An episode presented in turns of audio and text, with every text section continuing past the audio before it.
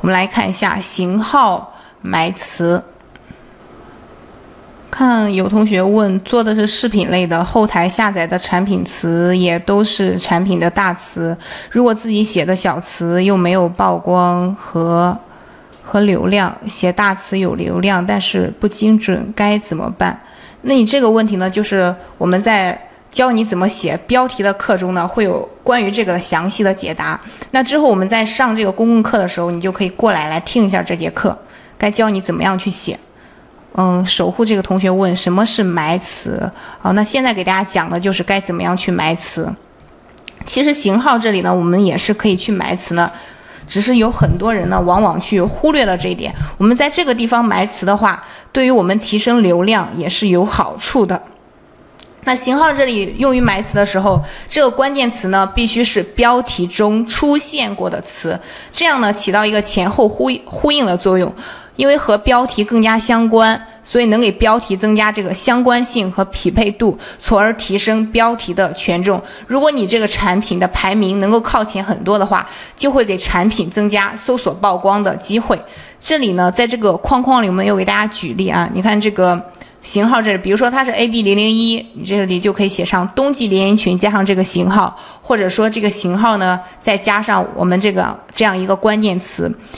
这里有几种不可以填写的词，第一个是这种没有搜索人气的词，第二种呢就是标题中没有的词，第三种呢就是与产品无关的词。这三种词你把它填写上的话，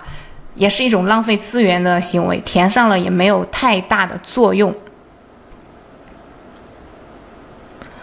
啊，我们就是先把本节课的内容讲完，然后大家有问题的话再问。如果我这样就是讲课回答大家的问题的话。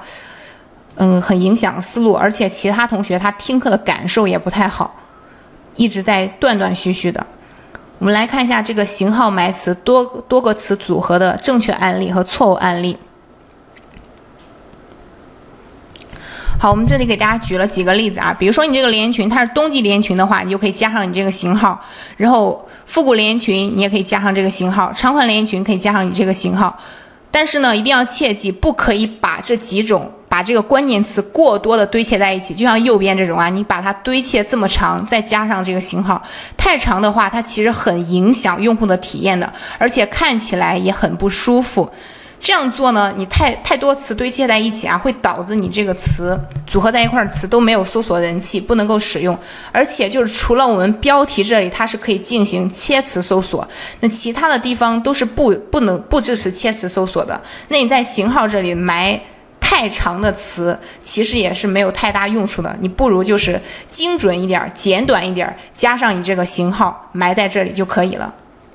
我们来看一下型号在这个商品发布页的哪个地方，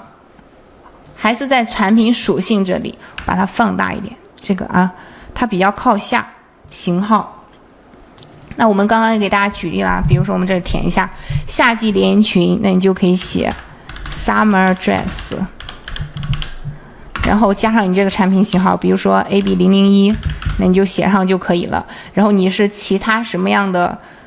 嗯，什么样的那个产品，你把它提取，把你的标题中提取出来一个精准的关键词，写在这里，加上型号就可以了。好，这个呢就是型号埋词，